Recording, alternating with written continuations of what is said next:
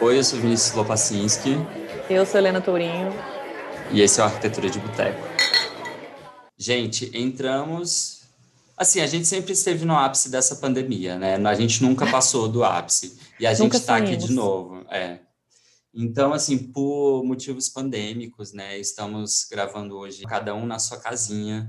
Então, pode ser que dê uns probleminhas aí de áudio, porque vocês sabem que a gente não é muito bom com tecnologia, mas vai dar certo, tá? É, porque até a gente está tentando um método novo de gravação. Então, assim, veremos. Bom, hoje a gente está gravando com uma pessoa que, na verdade, a gente já tinha tentado combinar uma gravação antes da pandemia, naqueles tempos. Cara, sabe Deus quando foi Hoje isso. as coisas entendeu? funcionavam né, de um jeito um pouco mais fácil. Você lembra? A gente se encontrou num café, os três. Foi uma coisa. Sim. Foi ótimo, entendeu? Um assim. Ah, mas a gente resolveu chamar a Paloma Durante para conversar com a gente. Ela é minha amiga de Tomiotaki. É, é, artista, educadora. Eu estou colocando aqui mais ou menos do jeito que aparece em todas as descrições, assim, que eu acho um pouco interessante também, porque, bom, primeiro, Paloma não é arquiteta. E o que é massa dela não ser arquiteta, eu acho, é porque todos os trabalhos que ela vai desenrolando acabam tocando em arquitetura, urbanismo e e aí assim o legal é eu acho que tirar um pouco a arquitetura do nosso do nosso próprio meio assim tirar a arquitetura uhum. da nossa mão a gente vive falando aqui que arquiteto só sai com arquiteto que as conversas são super fechadas e que eu acho que são mesmo mas tá na hora de furar essa bolha entendeu e é, extrapolar eu... um pouco os nossos conceitos arquitetônicos para outras coisas. É, porque eu acho que o, o olhar arquitetônico, ele, é, ele sim ou não acaba passando por cima de uma técnica, né? Uhum. Então, o olhar fica muito enviesado e ter um olhar artístico é, é interessante para entender como que a arquitetura e o urbanismo podem tocar sem falar de, da parte técnica, né? Isso, sem falar da parte chata, basicamente. É. Eu estava prestando atenção no que vocês estavam falando dessa parte técnica de arquitetura, e para mim, um pouco o que resolve é, todas essas situações de especificidade é encarar tudo enquanto linguagem, né? Eu hum. acho que essa, essa é a chance que a gente tem de reelaboração, né, dos discursos, de reelaboração daquilo que a gente entende como sendo uma coisa ou outra, né?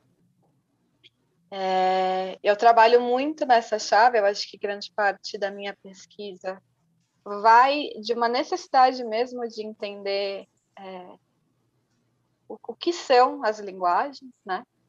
Uhum. Principalmente as que envolvem uma relação de técnicas do corpo, né? Porque é isso, assim, o que, o que vai apreender o mundo ao redor, o que vai ser afetado, o que vai devolver aquilo enquanto enquanto processo, né, enquanto saber, é, é esse invólucro que a gente chama de corpo, né, que é esse esse trânsito estranho, né, entre o que está dentro da gente e o que está fora, mas que, enfim, é completamente poroso. Uhum. Então, acho que eu vou bastante para esse lugar das técnicas do corpo para desvendar o que são as outras coisas, né? E aí entra nessa chave assim, do que, que é, então, a arquitetura, do que, que vai ser a cidade, do que, que é conseguir escrever e falar sobre essas coisas, é, de como isso afeta o meu movimento, de como isso afeta o meu olhar, de como isso afeta aquilo que eu sinto perante, perante situações, né? É, eu tenho chegado um pouco à conclusão que, que, que eu, eu, vivo assim numa relação de estudo de superfícies, né? Entendendo superfície, tudo aquilo como tudo aquilo que eu toco e me toca, né? É uma relação que começa, acho que cedo, né? Eu sempre dancei, né? Acho que a dança é algo que foi que permeou, né? Que permeia a minha vida desde muito cedo. E uma relação de, de estar em movimento, né? Eu sempre gostei muito de me movimentar, eu gosto, sempre gostei muito de exercício, de, de, de me pendurar nas coisas, assim, de era uma criança muito esquisita, assim, de, de lamber, de, de, de tocar, de arremessar, é, assim, uma, uma relação muito física mesmo com o mundo, né? Não, não é sedentária. Isso... Paloma não é sedentária, igual eu e Vinícius, entendeu? Você sabe que hoje eu tive nessa, nessa de ficar pensando, nossa, do que será que eu tenho medo? Exatamente hoje eu cheguei numa resposta que aí eu tenho, eu morro de medo de ser uma pessoa sedentária, assim, eu morro de medo de perder mobilidade. Assim. É, é, engraçado bonito. você falar isso, assim, né? Achei bonito, um, um... falou. É. Um tapa na cara, logo assim na apresentação. Logo assim mas na apresentação. É porque é real mesmo. Não, mas é, é real assim mesmo. Então, mas tem, eu tenho uma, eu fiz aula com uma pessoa muito incrível, é uma, uma bailarina, uma pesquisadora chamada Patrícia Bergantin, e ela trouxe algo para mim que assim tem sido precioso pensar sobre isso e tem me movido muito, assim, que eu acho que crava uma diferença ética mesmo, assim, sobre o que é fazer nada e o que é uhum. não fazer nada, né? Fazer nada é, é uma experiência ativa, né? É, acho que quando a gente faz nada, é quando a gente está nessa permissão de ser afetado, né? Você não está tentando modelar, você não está tentando manipular, você não está tentando elaborar nada, você só recebe, está num estado de recepção. E aí eu fico pensando nesses, nesses meandros da arquitetura, né, que criam esses espaços de estar. O espaço de estar é um grande espaço para fazer nada, né? É, quando uhum. você propicia um espaço para que um corpo apenas esteja, ele está fazendo nada, que é bastante coisa, né? Estar uhum. lá, estar vivenciando esse espaço é, dentro da lógica do capital, né, que é a que a gente está inserido, isso é um grande fazer nada, mas que precioso que é, né? É justamente esse fazer nada que tira a gente dessa, dessa chave de, de que é necessário sempre produzir, né? E isso inibe com que a gente tenha processos, né? A gente está sempre produzindo produtos e não processos. Então, é... É, bom, você começa, a, acho que é a primeira vez assim que a gente conversou e tudo mais, e, e, também acho que foi mais ou menos a partir daí que eu apresentei os seus trabalhos para o Vini. Tem é, você, você, a primeira vez que a gente se falou era sobre a teoria da deriva, que é do Guy Debord, que é o mesmo cara uhum. que fez o Sociedade do Espetáculo, Sociedade do Espetáculo. e tal. É, eu fiquei meio, oi, Gui, né? Tipo assim, olha que versátil você. é, mas que mas... tem uma conexão imensa, né? Assim, porque então... a deriva também, assim, é um, faz... é um grande fazer nada, né? Você caminha de um lugar para o outro sem nenhum tipo de é, interesse específico ou consumo específico. Você só recebe, né? Pois é. Da, e da aí tá tem tem também a imagem do Flaner, do, do que né, é do Baudelaire, que depois o Walter Benjamin é, elabora, né, eu falo um pouco assim, e o Benjamin, a gente já comentou dele no podcast antes, ele é o alemão teórico tristinho, e como ele é tristinho, ele termina falando que o Flaner, a imagem do Flaner já morreu, que ela morreu uhum. com a consolidação do capitalismo de consumo. E eu fiquei meio, caraca, porque o Flanner era teoricamente o vagabundo, né? O cara que estava vagando na rua, mas ao mesmo tempo ele era esse observador ávido da cidade que recebia, recebia, recebia, sim, entendeu? E sim. a gente não pensa mais por essa chave, né? Não, e que tem a ver muito forte com a ideia de experiência que o, que o Benjamin traz, né? Ele vai falar que, dizendo mais ou menos, né? Não sou uma grande estudiosa de Benjamin, assim, mas ele vai trazer muito essa ideia de que a modernidade, né, esse fluxo temporal da modernidade proposto para uma sociedade industrial, ele mata o tempo da experiência, né? E é justamente uhum. a experiência que consolida a memória, porque a memória é tudo aquilo que é partilhável, né? A memória é tudo aquilo que a gente pode compartilhar. E o Flaner, ele é uma pessoa que tem esse tempo que é, como você disse, é esse tempo reverso do tempo do capital, né?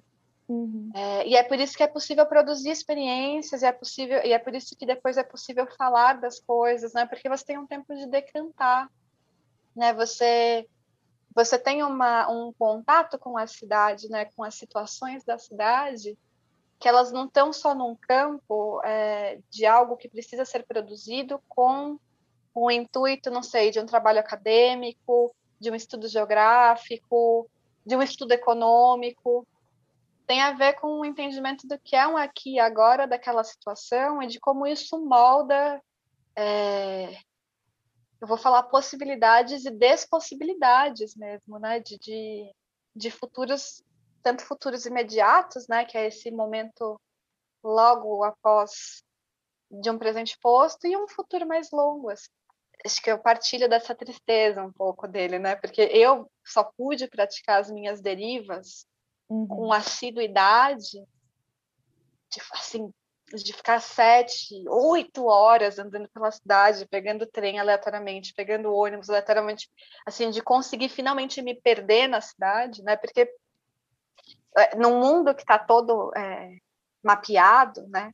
Num uhum. mundo onde você consegue resolver tudo muito fácil no Google, é, ficar perdido é muito difícil, né? Você de fato conseguir uma experiência de estar perdido é muito difícil, né? Você anda tá tudo sinalizado assim, né? Mas isso só foi possível porque foi em um momento em que eu tinha abdicado das oito horas de trabalho semanais. Semanais não, desculpa, por dia, né? As 40 horas semanais, antes fosse oito horas semanais. Né? Ia ser lindo, menina, oito horas semanais. né, também tem a ver com uma, com uma condição de privilégio daquele momento, de ter um dinheiro guardado, de ter uma estrutura para fazer isso. Então, assim, então é isso, mesmo para a gente ter é, pra gente ter um mínimo de experiência com as coisas, tem que ter uma estrutura toda que envolve né, essa possibilidade. Esses seus trabalhos de deriva, assim, você pegava ônibus e ia, andava um pouco, pegava outro transporte, andava um pouco e ia. E, se, e tudo intuitivamente, a deriva mesmo, mesmo. É, eu não tinha, assim, para ser bem honesta, eu, eu não, tinha nenhum método, assim, né? Uhum. Você tem você tem muitos grupos né, que trabalham deriva, você tem o coletivo do Decafônico, você tem o Uso, que são grupos uhum. incríveis, né, assim, é, interdisciplinares, que vão trabalhar muito por meio de enunciados, vão criar métodos, vão criar proposições.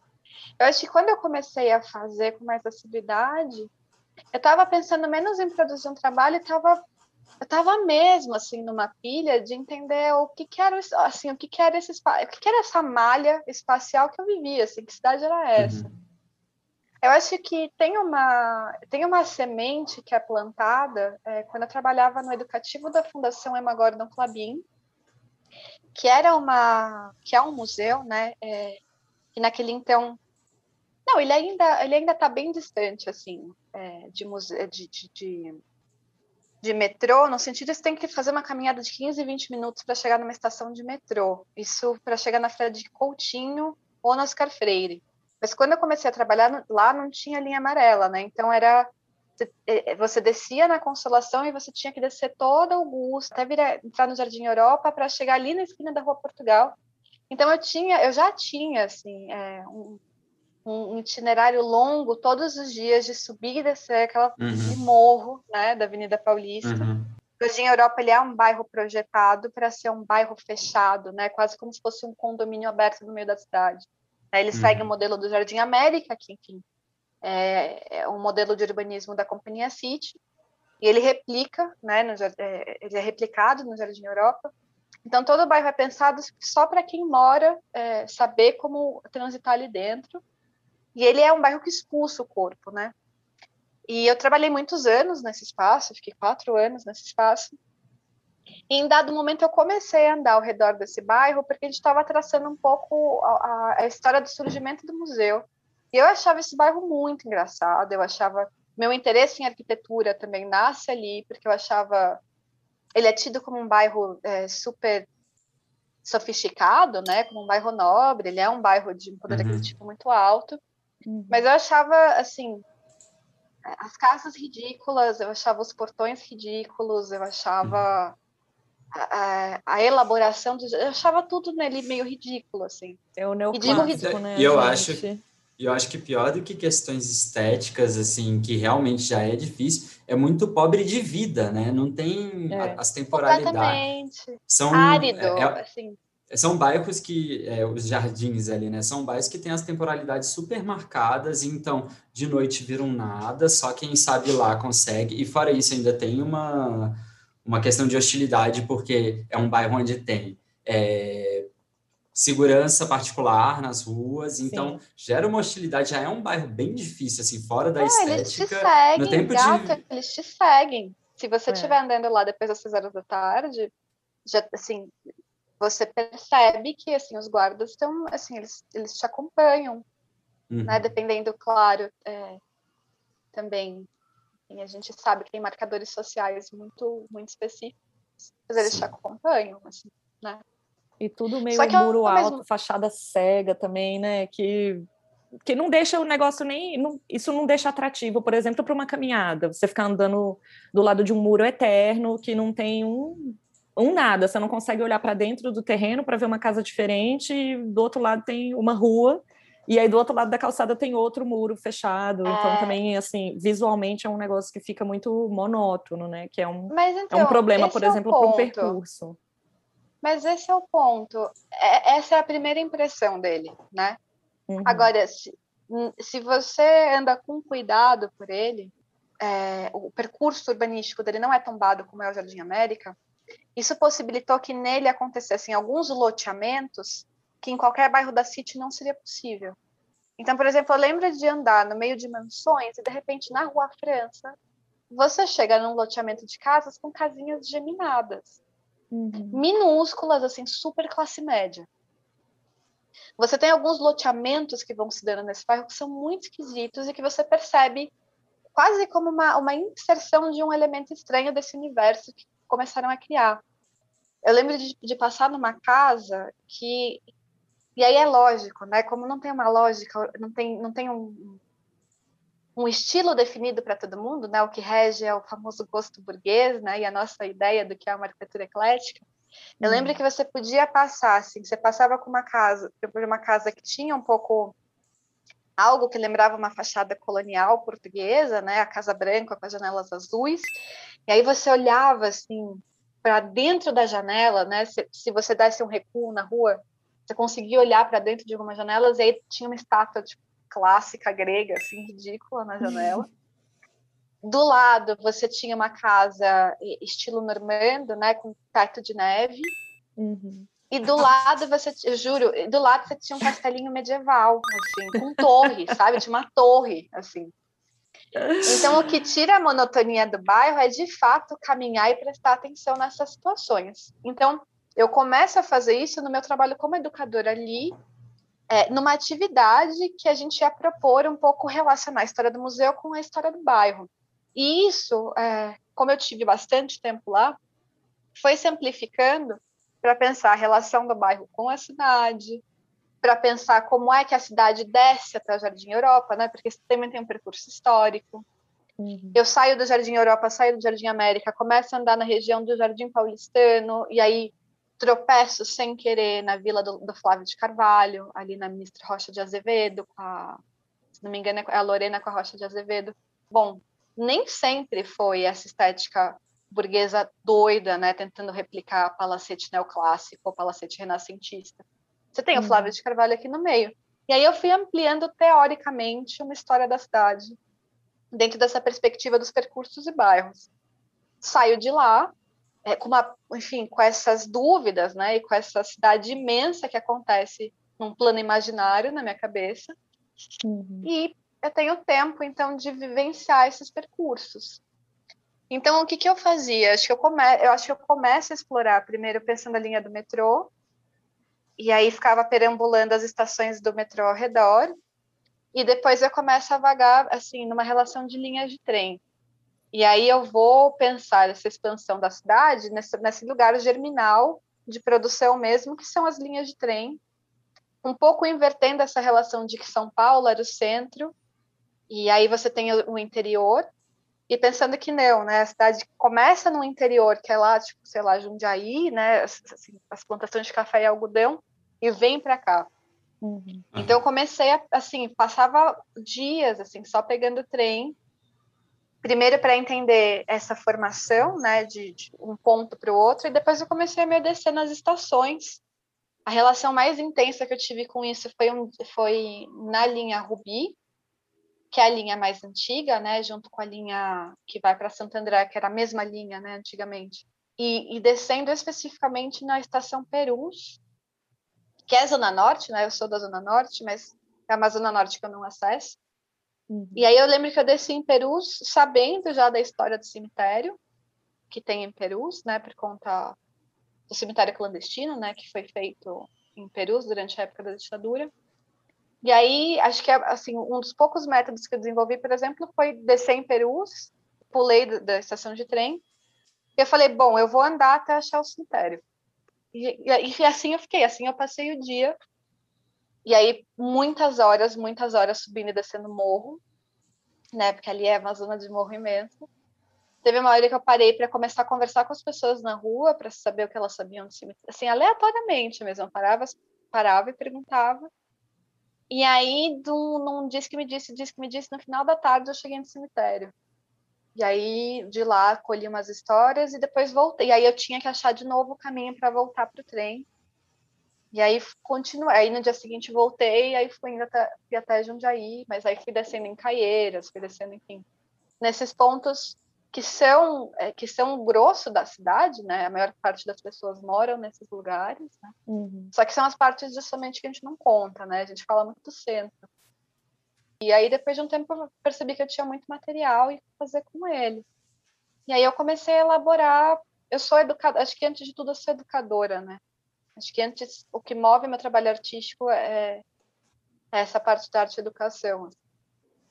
E aí, depois de um tempo, eu comecei a, a propor é, exercícios de deriva em grupos, né, em oficinas, em cursos, e eu ia caminhando com as pessoas, pensando, ouvindo, entendendo o percurso delas na cidade, vendo como é que elas liam aquele espaço, é, percebendo o corpo delas, aí, aí ficava observando não só uma relação de fala, mas como é que o corpo delas se movia, como é que elas se inseriam, até onde elas tinham coragem de ir em alguns espaços, aonde elas ficavam receosas, para depois uhum. conversar disso.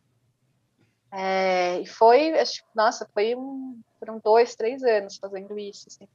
Mas muito, assim, num lugar, eu não consigo nem olhar como um trabalho, assim, muito num lugar de, de um experimento mesmo, assim, de um processo, para pensar depois é, questões mesmo, né, que, que atravessam a cidade a minha cidade, né? Acho que isso é importante colocar. É a minha cidade, a minha vivência dentro dela, né? A gente conversar com qualquer outra pessoa, é, o que vem é, é outra cidade, mapa, né? né?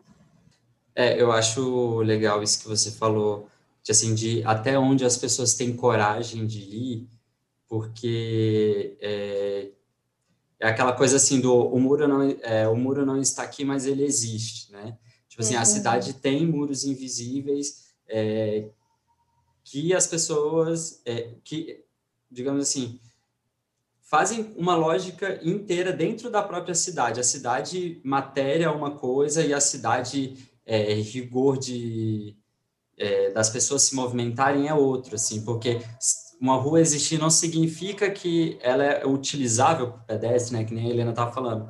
Morado, morado de um lado, as pessoas se sentem super oprimidas, é perigoso, não tem ninguém olhando para você, é aquela coisa da, da Jane Jacobs, né, da, da segurança dos olhos olhando para a rua, e aí ali, de alguma forma, existe uma barreira que não é física, né? É. Mas ela não é física, mas ele existe também por conta da, de decisões arquitetônicas e urbanísticas, né? Sim. E que são, assim, conforme você vai... Elas, elas são mas é, eu acho interessante quando a gente chega pensando que pensando São Paulo, que é uma cidade que tem, enfim, n problemas urbanísticos, a começar pela incapacidade, né, é, de terminar um projeto dentro de si, né? A gente tem projetos assim, é uma cidade de ruínas. Eu lembro de numa das numa das, das proposições que eu fiz em grupo, eu lembro, assim, entre a estação Piqueri e Pirituba, você tem um trajeto que é feito a pé, que, assim, é, uma, é um trajeto super árido, assim, porque você passa por uma rua estreita, então, de um lado você tem um muro, um muro cinza horroroso, é, cheio de espinhos em cima, né, com aquelas lanças em cima da CPTM, e do outro lado você tem uma encosta com casinhas é, subindo, assim, algumas com melhor condição, outras precárias. E aí, por cima do muro, você vê também é, uma situação de casas também, algumas em melhor condição, algumas precárias, enfim, que você vê que é esse desenvolvimento que vai se dando é, da forma que dá, né? Uma ocupação de espaço que vai se dando da forma que dá. Apesar de Pirituba ser um bairro super antigo, de ter sido um bairro é, que começa, enfim, é, com uma história super forte de imigrantes britânicos por conta da linha de trem.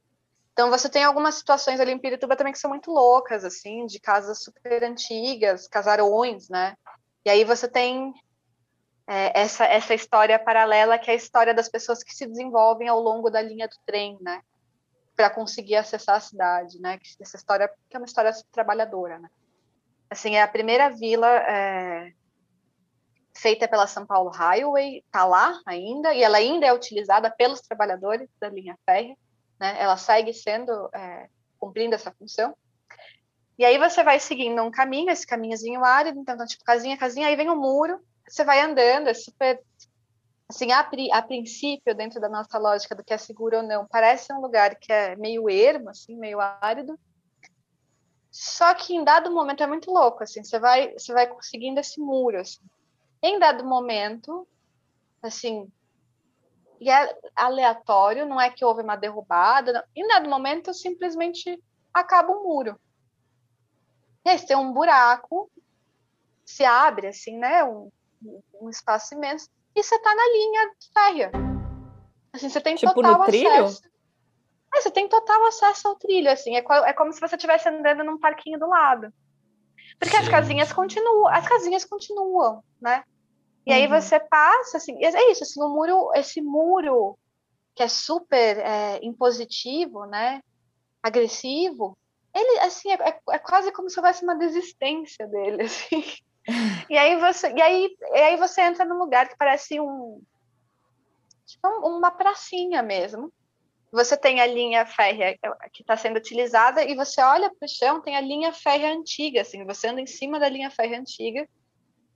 Só que é isso, esse é o tipo de situação que a gente só descobre quando a gente para e se demora por elas, assim, né? Quando a gente se propõe a ir até o final nelas, né? A olhar para elas, né? A seguir um caminho que está fora do meu, que é um é praticamente um desvio, né? Está fora do itinerário. Eu moro num bairro chamado Tucuruvi, né? Eu moro perto da Serra da Cantareira. Eu moro num bairro onde tem uma quantidade imensa, né? Num bairro e numa região, pensando que eu estou perto da Serra, que tem uma quantidade imensa de centros esotéricos e de ufologia. que é algo que você só acessa se você ou, ou você faz parte né, desse, desse, grupo de pessoas que pesquisa esses assuntos, ou você mora por aqui, passa na frente deles, ou você só acessa se você se propõe aleatoriamente a caminhar por aqui.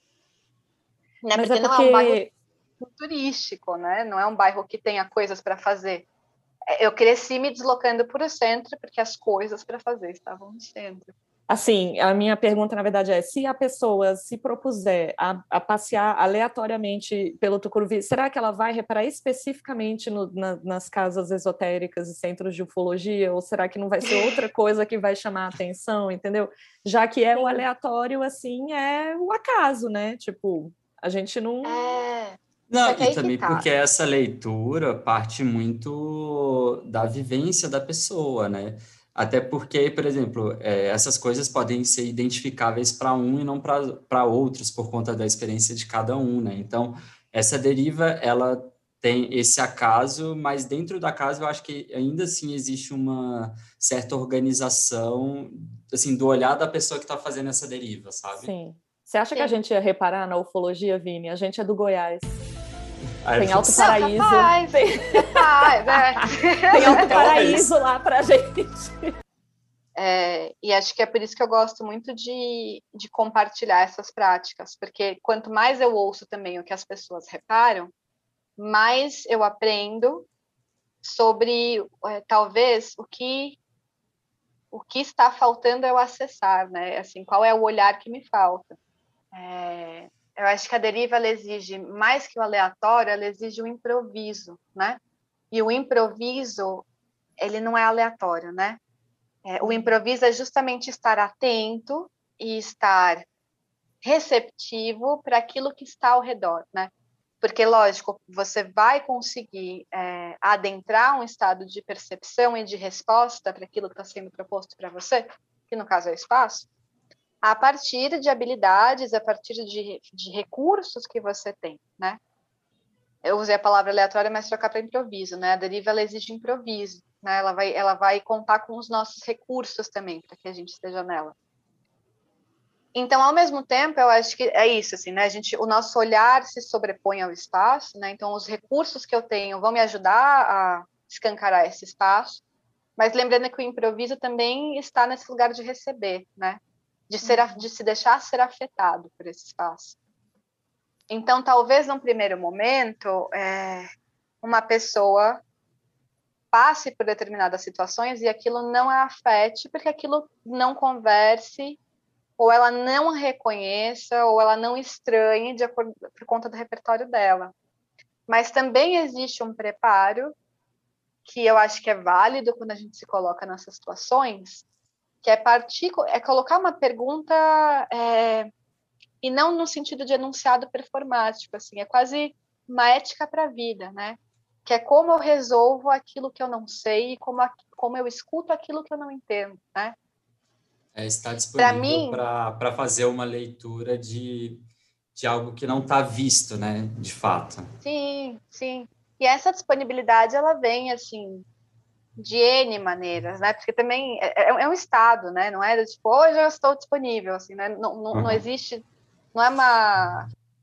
Ele, ele, ele, ele parte de uma disposição, né? Mas ele também não é racional, assim o que vai se formar perante a nossa, é, perante a nossa vista, perante nosso, a nossa percepção, tem a ver também com como eu estou naquele dia, assim, né? Então tem é, também é acolher o que vem e às vezes é necessário ir uma vez e duas e três, às vezes é necessário voltar muitas vezes no mesmo lugar e, e saber que ele está tá se transformando junto com você e é por isso que ele não esgota, né? Dificilmente é, eu vou apreender tudo, e é por isso que é necessário ouvir as histórias, ouvir o que outras pessoas falam dele. É tipo um adensamento, assim, né? Você acaba é.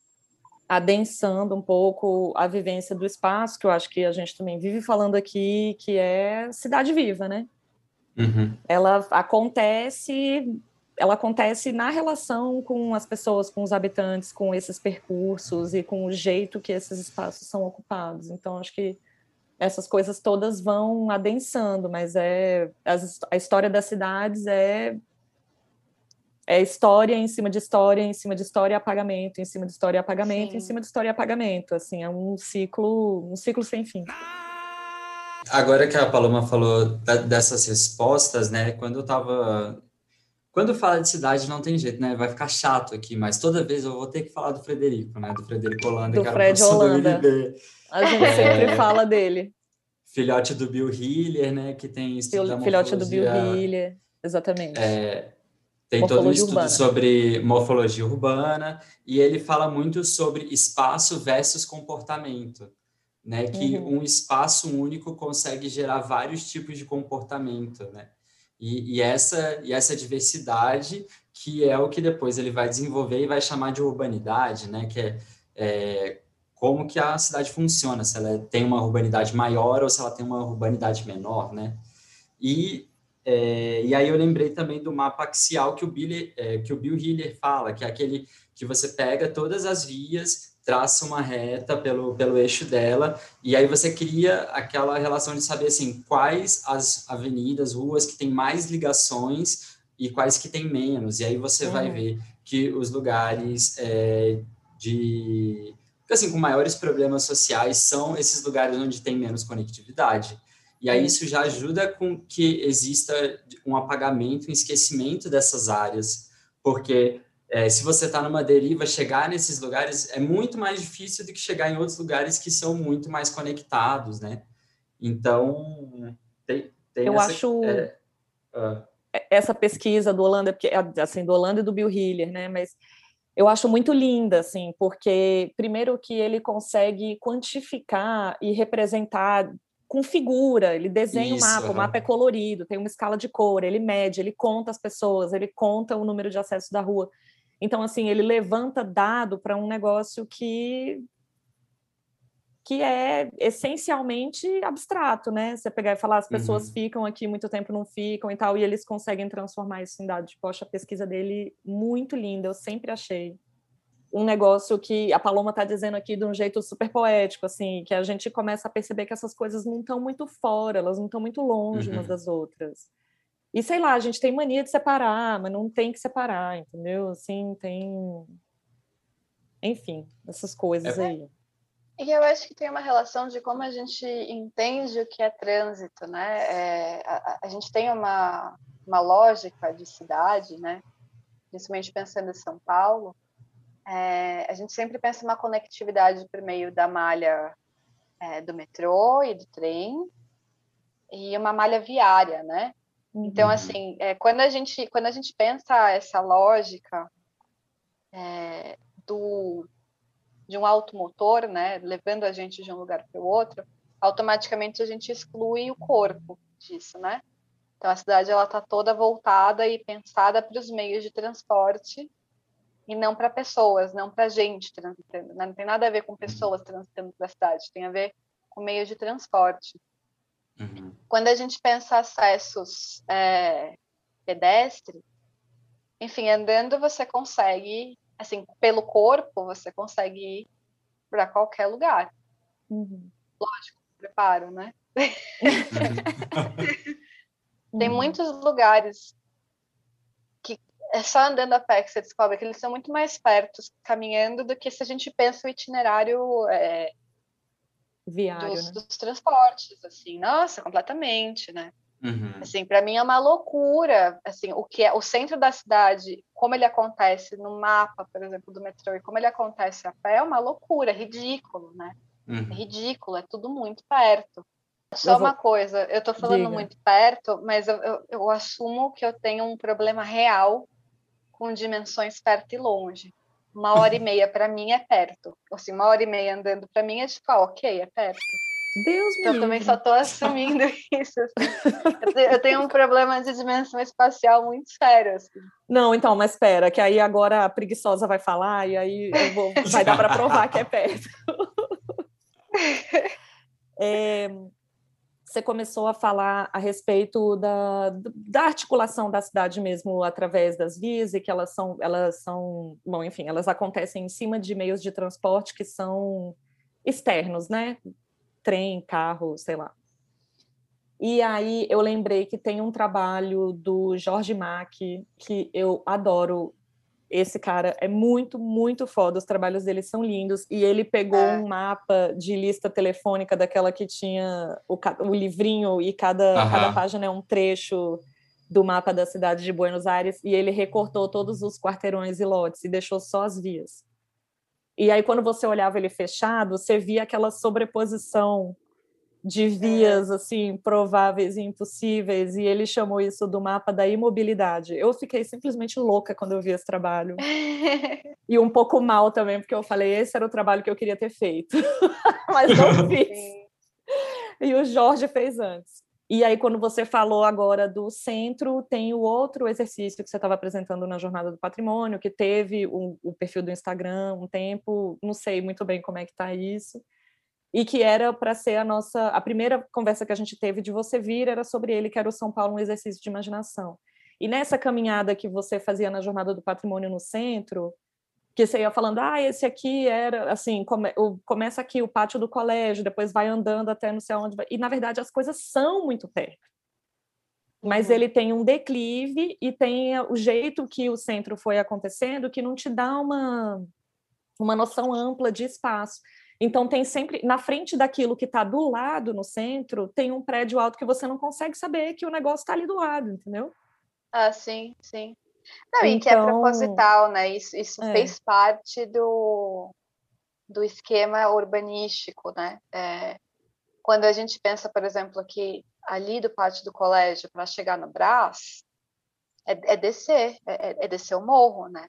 Uhum. Você, você desce, sei lá, pela 25 de março, né? Você desce a 25 de março, passa o mercado municipal, atravessa o Tamanduateí, do outro lado você já entrou no bairro do Brás, assim, né?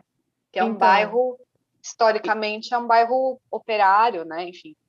Só e não cara, é uma hora e meia de caminhada, é muito perto mesmo, assim. Não, é, é 15 minutos. Impressionante. É, é 15 minutos. Agora, o que que, o que que confere essa travessia, né? Você passa por toda, assim, por uma série de estados miseráveis da cidade, né? Mas a gente, por exemplo, não aprendeu a, a gente a gente não aprende é, a descer os espaços, né? A gente não aprende que existe lugar atrás do prédio.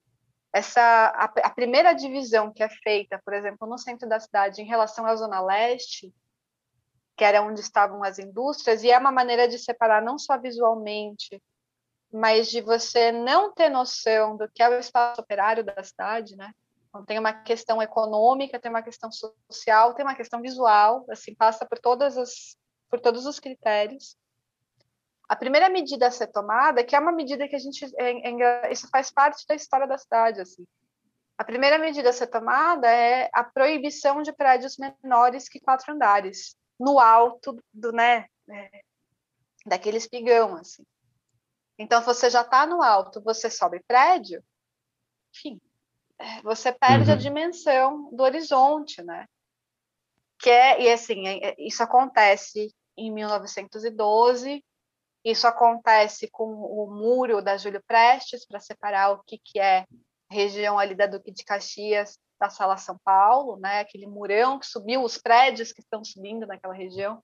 Então, assim, a cidade tem uma, uma continuidade de resoluções que tem a ver não em olhar as especificidades do espaço e o que aquele espaço está produzindo e por que, que está produzindo determinadas situações, mas a nossa solução é sempre é, construir um prédio, né? A gente bota um prédio em cima, a gente sobe um muro. Eu vi um post do seu Instagram. A gente, até a gente põe uma porra de um prédio neoclássico, porra, mas a gente põe assim, sobe Pode um prédio falar, palavrão.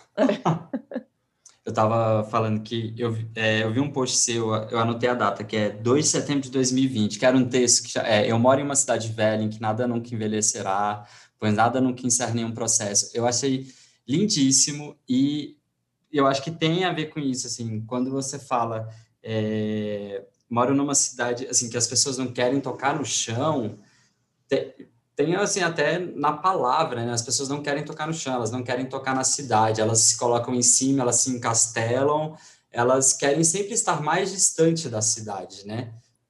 E é assim essa, verti essa verticalização que vai gerar depois o, o, distanciamento social, né? Porque vai criando todos os problemas de adensamento, questões imobiliárias e a gente sabe como que o resto se dá, né? Mas a impressão é, é essa, verticalizar sempre é, é sempre é a solução porque as pessoas de fato querem não estar na cidade, parece, né? Porque e eu acho que elas não estão disponíveis à negociação que a cidade necessita. A, a é. cidade precisa que as pessoas saibam negociar. E eu acho que essas pessoas não sabem, ou não querem, né? Mais que isso. E eu acho que eu volto para a questão do, da, do que cria disposição, né? É, quais são os recursos também que nos são dados, é, são dados, né? Para negociar, né?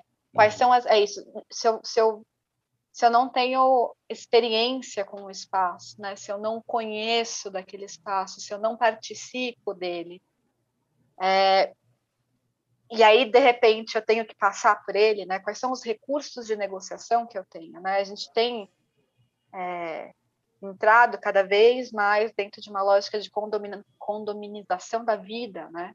Uhum. É, a rua ela tem sido é, é, e acho que lógico, né? Isso vai ficar cada isso vai ficar mais agravado, né? Com essa pandemia. A rua já era um lugar de insegurança, justamente porque a rua é esse espaço heterogêneo. Né? Uhum. Se, se, a arquitetura tem o desejo, de alguma maneira, de controlar e gerar situações, a rua ela, ela, ela vem como essa impossibilidade, né? O que acontece na rua é sempre imprevisível. Né? E é por isso que a gente tem essa força tão grande do Estado, é, com policiais, com pensar é, com, com, com, os planos urbanísticos e com a arquitetura para tentar tipo, né, cada vez mais ter um controle, porque se sabe que é imprevisível, né? Tem uma lógica de contenção, exatamente, super uhum. forte. Então, pensando que essa estrutura que, que, nos, que nos, não vou nem falar que nos cerca, mas que nos cerceia, né, enquanto experiência de espaço, que a gente cresce, né, dentro de um contexto, principalmente é, cidades como São Paulo, que tem um, um, grau de violência urbana muito alta, por conta da sua desigualdade.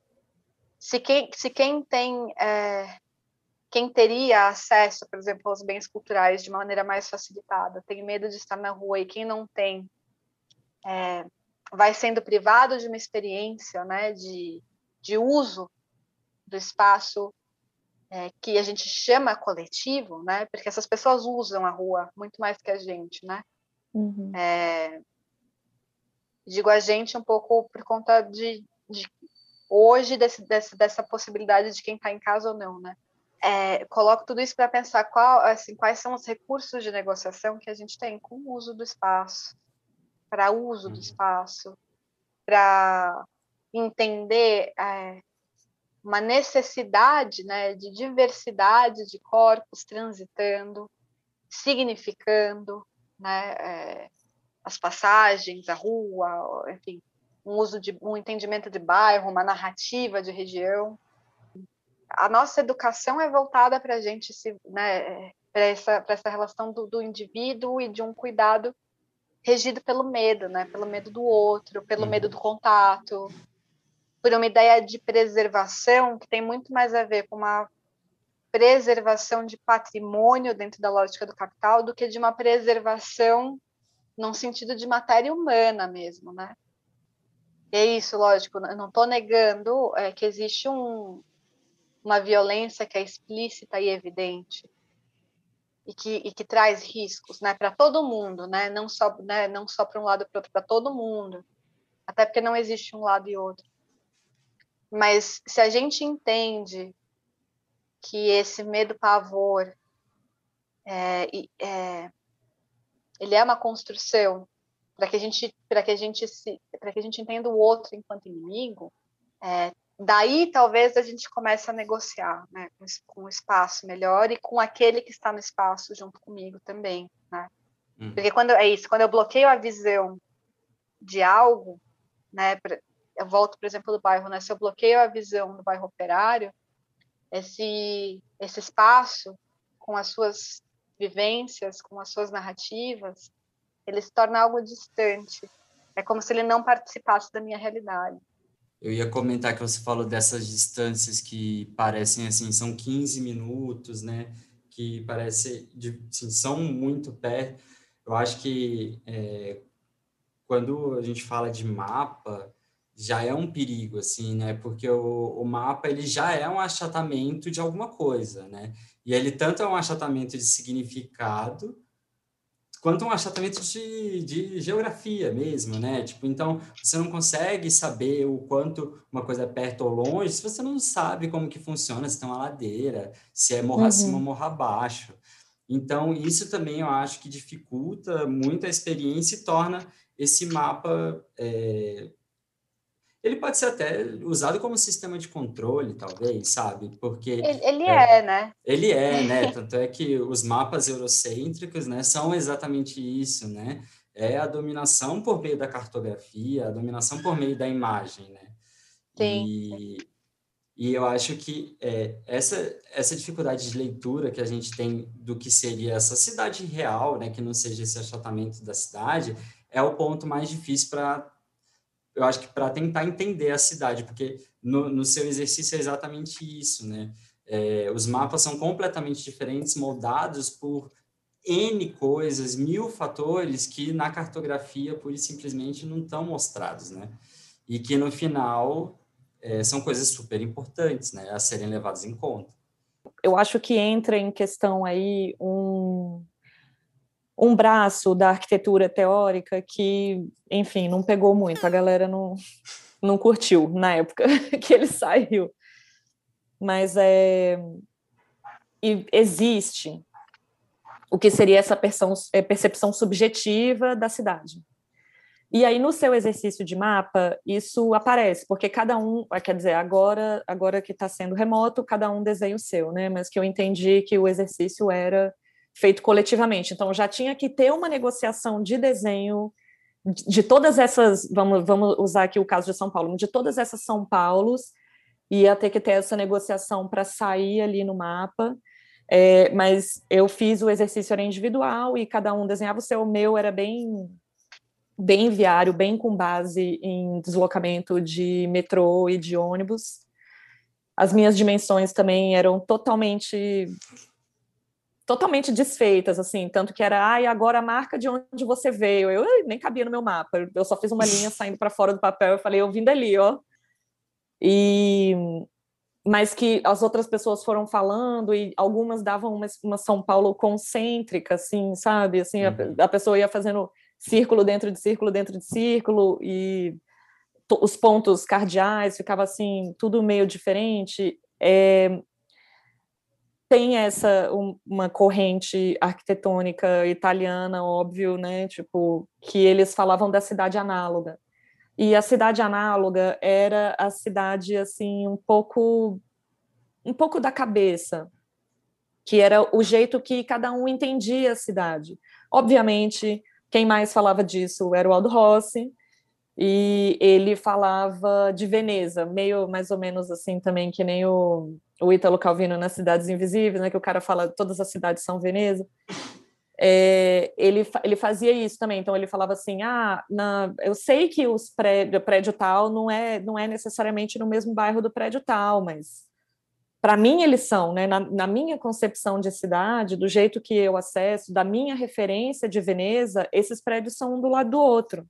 E eu acho que isso aparece nesse exercício de mapa e que eu acho que que assim, que obviamente o mapa é um achatamento de mundo de uma representação que ensinaram para gente que tem que ser desse jeito, mas que ela não precisa ser.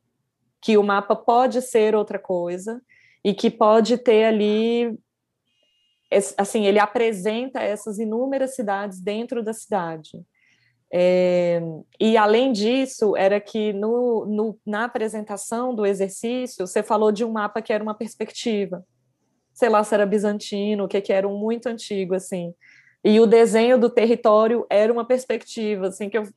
E também, aí, tá aqui a gente formatado dentro da, da educação ocidental e topográfica, geográfica do jeito que é, eu falei, nossa, que ótimo seria, né? Um mapa em perspectiva onde você, onde está mais próximo do seu entendimento visual do espaço, do seu caminhar, sabe? Uhum. E aí meu pai é. ainda tem a pachorra de dizer que quem sabe ler mapa bem não gira mapa, entendeu? Que você consegue se localizar sempre com o mapa na mesma posição e eu fico virando o negócio para olhar sempre para ah, frente.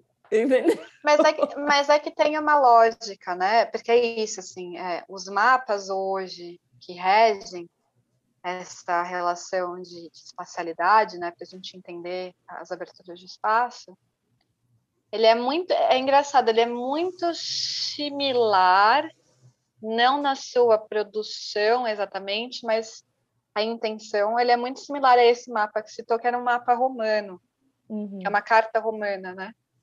Lembrando que esses, é, porque qual é a intenção, né? É, é, o, é, é, é, o domínio de um espaço, né? A gente herda um pouco essa representação romana. Essa, essa carta em perspectiva é, que tem a ver com o quê? Com um corpo que está olhando para o espaço e que vai adentrar esse espaço, né? Uhum. Então é como se ele estivesse, como se esse desenho abrisse na frente dele esse espaço que ele vai adentrar. E aí a gente tem que lembrar quem são os, os romanos na história da humanidade, né? os invasores, basicamente, né? Então, assim, o desenho do mapa, ele, ele é muito, ele, ele mostra muito mais a intenção da pessoa ou do grupo que desenvolveu do que exatamente o espaço. Assim, assim como, assim como o projeto de cidade conta muito mais das intenções de um grupo ou de uma pessoa que o desenvolveu do que exatamente o que ela é, né? Uhum. A gente uhum. acredita, quando a gente olha o mapa, a gente acredita, é isso que eu acho maravilhoso, assim. A gente acredita que aquilo é verdade. Que o que está ali uhum. é o uhum. que é. Então, se é o que é, é, é como se você, os seus olhos, se seu corpo saltasse para dentro daquele mapa, num ponto específico, uhum. e, a, e aí o mundo está se abrindo à sua frente. Isso é um discurso muito sério, né? Porque se você vira o mapa de ponta cabeça, você virou o mundo de ponta cabeça. Então ele é outro, ele passa a ser outro.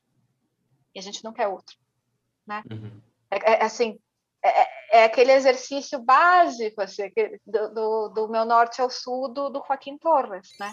É, aí eu ia falar dele agora. Eu adoro esse trabalho também. Porque é isso, se você vira o ponto de perspectiva, se você altera a vista do ponto, você altera absolutamente tudo. Tudo. Tudo. Então, dentro dessa lógica, não se vira mapa mesmo, né? Você se coloca dentro desse, porque o espaço é isso. Agora, outra coisa que não se considera no mapa, e essa para mim é a parte mais interessante, é que a gente acredita que aquele espaço é real, né? Que, que ele, ele é a representação de uma realidade espacial, hum, e aí a gente suspende todas as modificações que acontecem todos os dias naquele espaço. Uhum.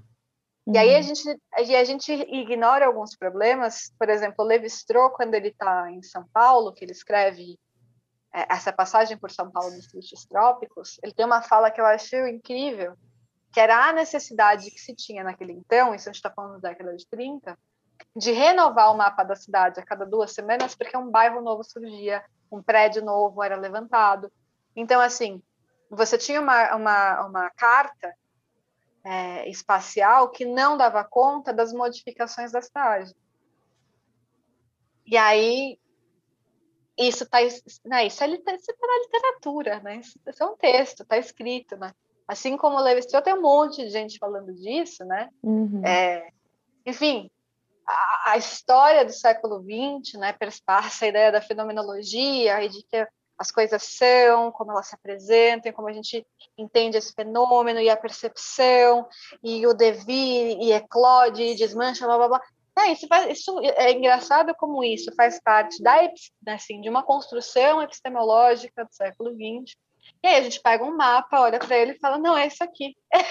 é verdade. a gente não confia, é isso, a gente não confia no outro que está na rua comigo, Uhum. Mas a gente confia plenamente em todas as representações. A gente confia no Google Maps. A gente confia.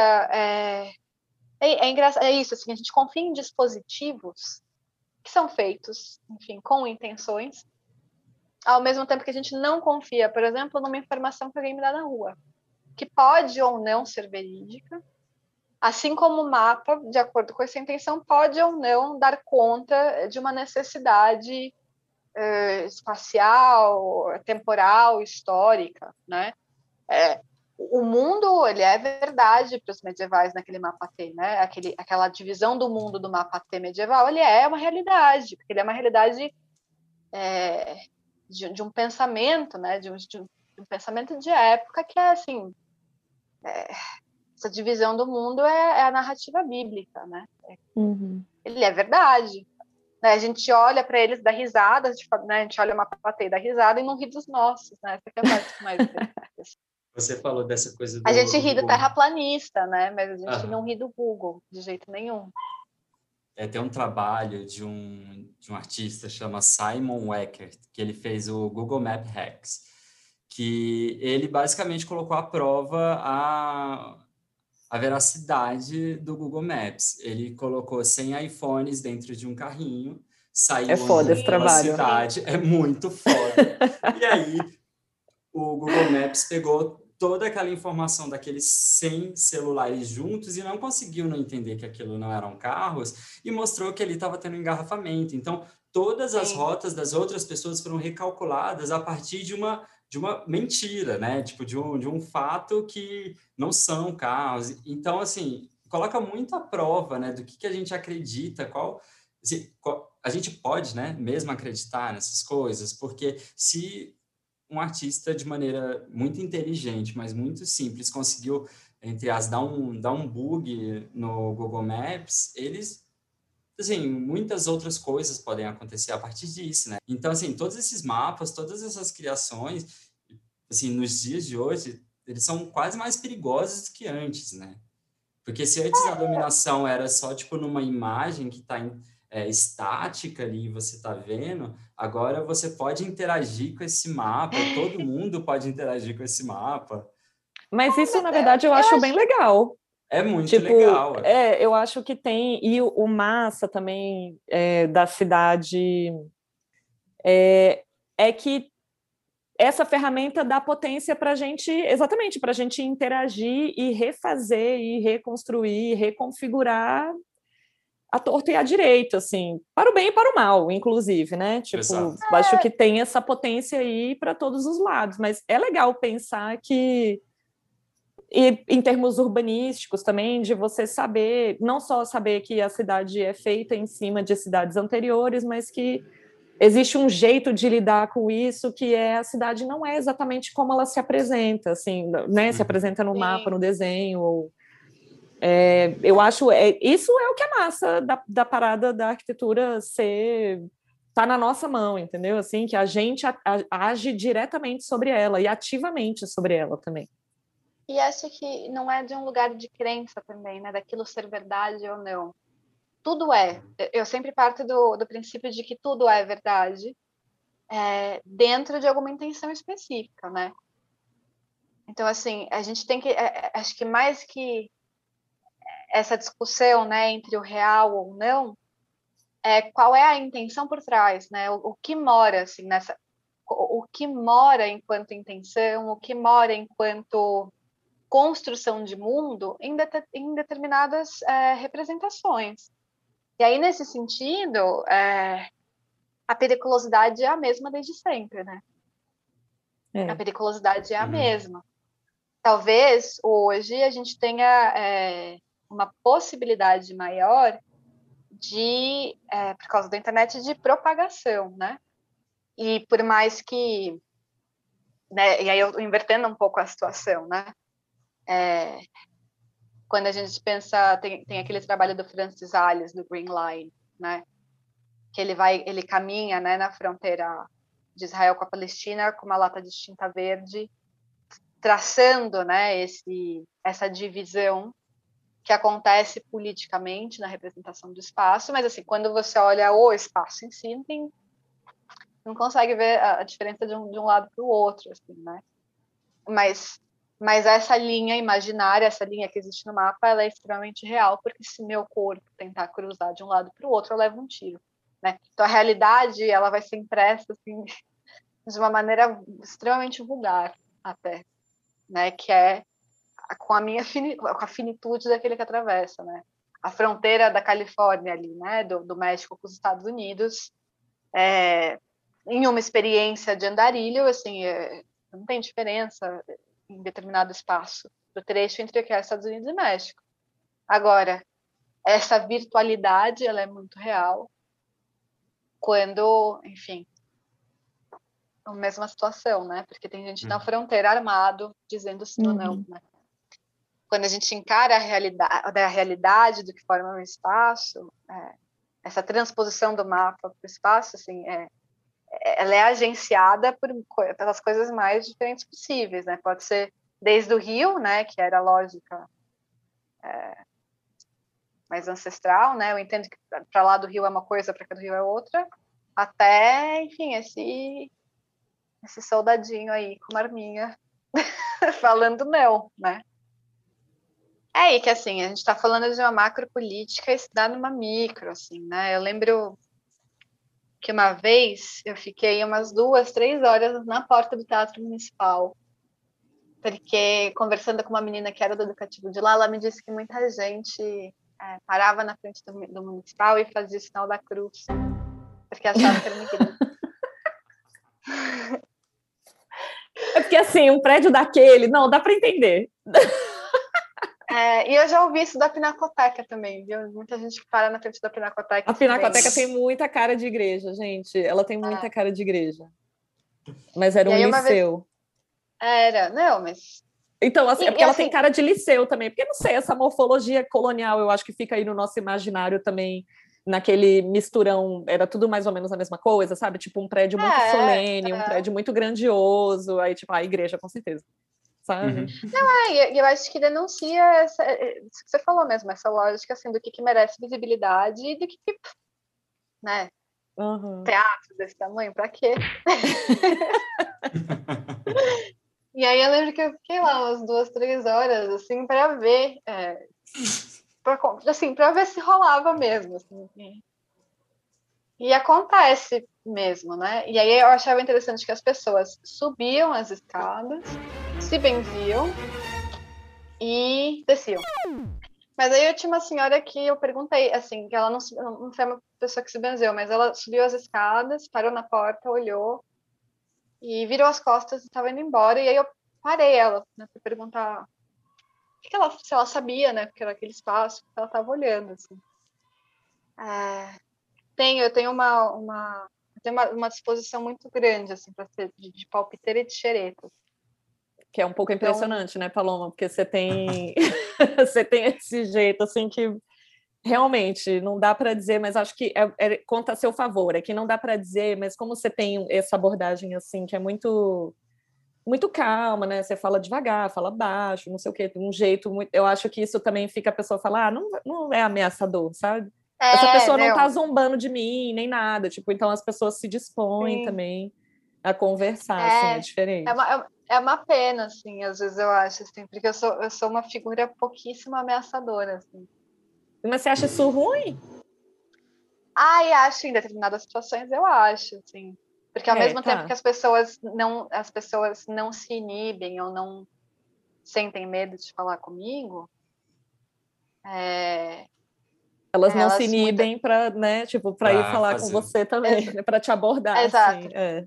E isso, e assim, em algumas situações, por exemplo, quando eu era educadora, é, isso me colocava em muita saia justa de, das pessoas, principalmente homens mais velhos, né? Tem que, tem que marcar isso é, acharem que eu estava mentindo ou que eu, o que eu falava não procedia, assim.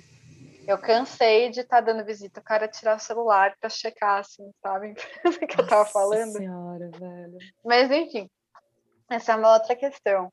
Mas aí eu perguntei para essa senhora, assim, né? Por que, que, assim, por que ela tinha feito aquilo, por que ela não entrava, assim, né? E aí ela, eu lembro dela olhar e falar, ah, não, assim, eu não entro porque porque esse lugar não é para mim. E aí eu e aí tipo, ah, mas você acha que é o quê, né? Então, assim, se não é para você, por quê, né? Eu acho que esse lugar é o quê? E ela tinha uma sensação de que era um, um lugar para rito, né? Um lugar para algum tipo de religiosidade. E aí para mim isso é mais interessante ainda, porque assim, é, o que, que impele alguém de entrar numa igreja, assim, né? E aí eu fico pensando por que que naquele lugar ela não entra, né? Então, que elementos é que elementos são aqueles, né, que estão nesse espaço, que ao mesmo tempo que geram um reconhecimento de alguma ordem de algo que eu que eu entendo, né, de algo que eu participo, e ao mesmo tempo repele, né? Porque as pessoas entram, sei lá, na igreja de São Bento, que também é uma igreja super chiquinha, assim. Elas, elas entram, né? Está no centro da cidade, né? Mas as pessoas entram na sé. O que, e aí eu fiquei um pouco nisso, né? O que será que mora nessa porta, né? Nessa porta aqui, que as pessoas de alguma maneira se, né, se identificam algo reconhecido naquele espaço e ainda assim não entram. Isso para falar de uma micro situação, né? Para sair desse lugar das grandes fronteiras para essas pequenininhas. Uhum. Você tinha me perguntado, você tinha colocado um pouco do do São Paulo, um exercício de imaginação, né? Como é que tava. Uhum. E aí é um projeto que, tá, que tá parado, né, por, por, por questões, enfim, óbvias. Pandêmicas. Pandêmicas. Pandêmicas. É. Mas que acho que foi um lapso, talvez um dos meus preferidos de pensar um projeto de arte e educação para a cidade. E eu estou super é, pensando né, como reconfigurar isso para os tempos de agora, e acho que tem a ver com as ações das oficinas e de conversar, voltar a conversar um pouco sobre o que, que é o espaço da cidade, o uso, como é que a gente olha para ele, porque eh, acho que esse assunto vem virá com uma urgência é, nos próximos tempos, né? Porque a gente anda hoje pela cidade e ela tá uma, ela é uma ruína, né? Uhum. A gente vai sair, enfim, essa situação que a gente está vivendo ela vai, assim, ela arruinou, né? Um mundo que a gente conhecia, assim. E aí eu, assim, eu fico um pouco na dúvida. Eu lembro que me perguntaram se eu ia voltar a fazer essas caminhadas. E eu cheguei a fazer uma com uma pessoa em dezembro, e lá no centro da cidade. Enfim, tá precário, né? Uhum. E eu fiquei me perguntando, assim, enquanto eu caminhava, o que, que era estar tá conversando de arquitetura com uma situação, assim, de um regime de, assim, regime de urgência mesmo, de uma aniquilação do básico, né? Acho que só a pergunta que eu deixo, que é uma pergunta buraco mesmo, né? É como é que a gente vai voltar a se relacionar com o espaço é, depois disso, né? Depois dessa experiência pandêmica, porque se a gente já tinha o medo do espaço, acho que com a ruína que vem ele estará é, mais amedrontador, porque os discursos estão amedrontadores o outro tomou uma proporção de periculosidade muito alta, porque o outro não é só aquele que pode me lesar, mas ele pode, ele pode me contaminar, né? Eu não posso respirar perto de uhum. alguém sem que eu corra o risco de, de, de me contaminar com uma doença que a gente não entende bem o que é, a gente está entendendo o que é, apesar da gente conviver com vírus, assim, desde sempre, né? É, eu também não entendo muito a nossa surpresa com, com o vírus. Então, acho que eu deixo essa pergunta buraco que eu coloco para mim nesse momento, pensando nos meus projetos, né, e pensando que eu tenho esse interesse tão intrínseco com a cidade, que é como é que eu volto para ela depois dessa experiência, sem e sem me deixar ser cooptada por um discurso de medo, por um discurso é, de um outro que é inimigo, consciente ou inconsciente. Né?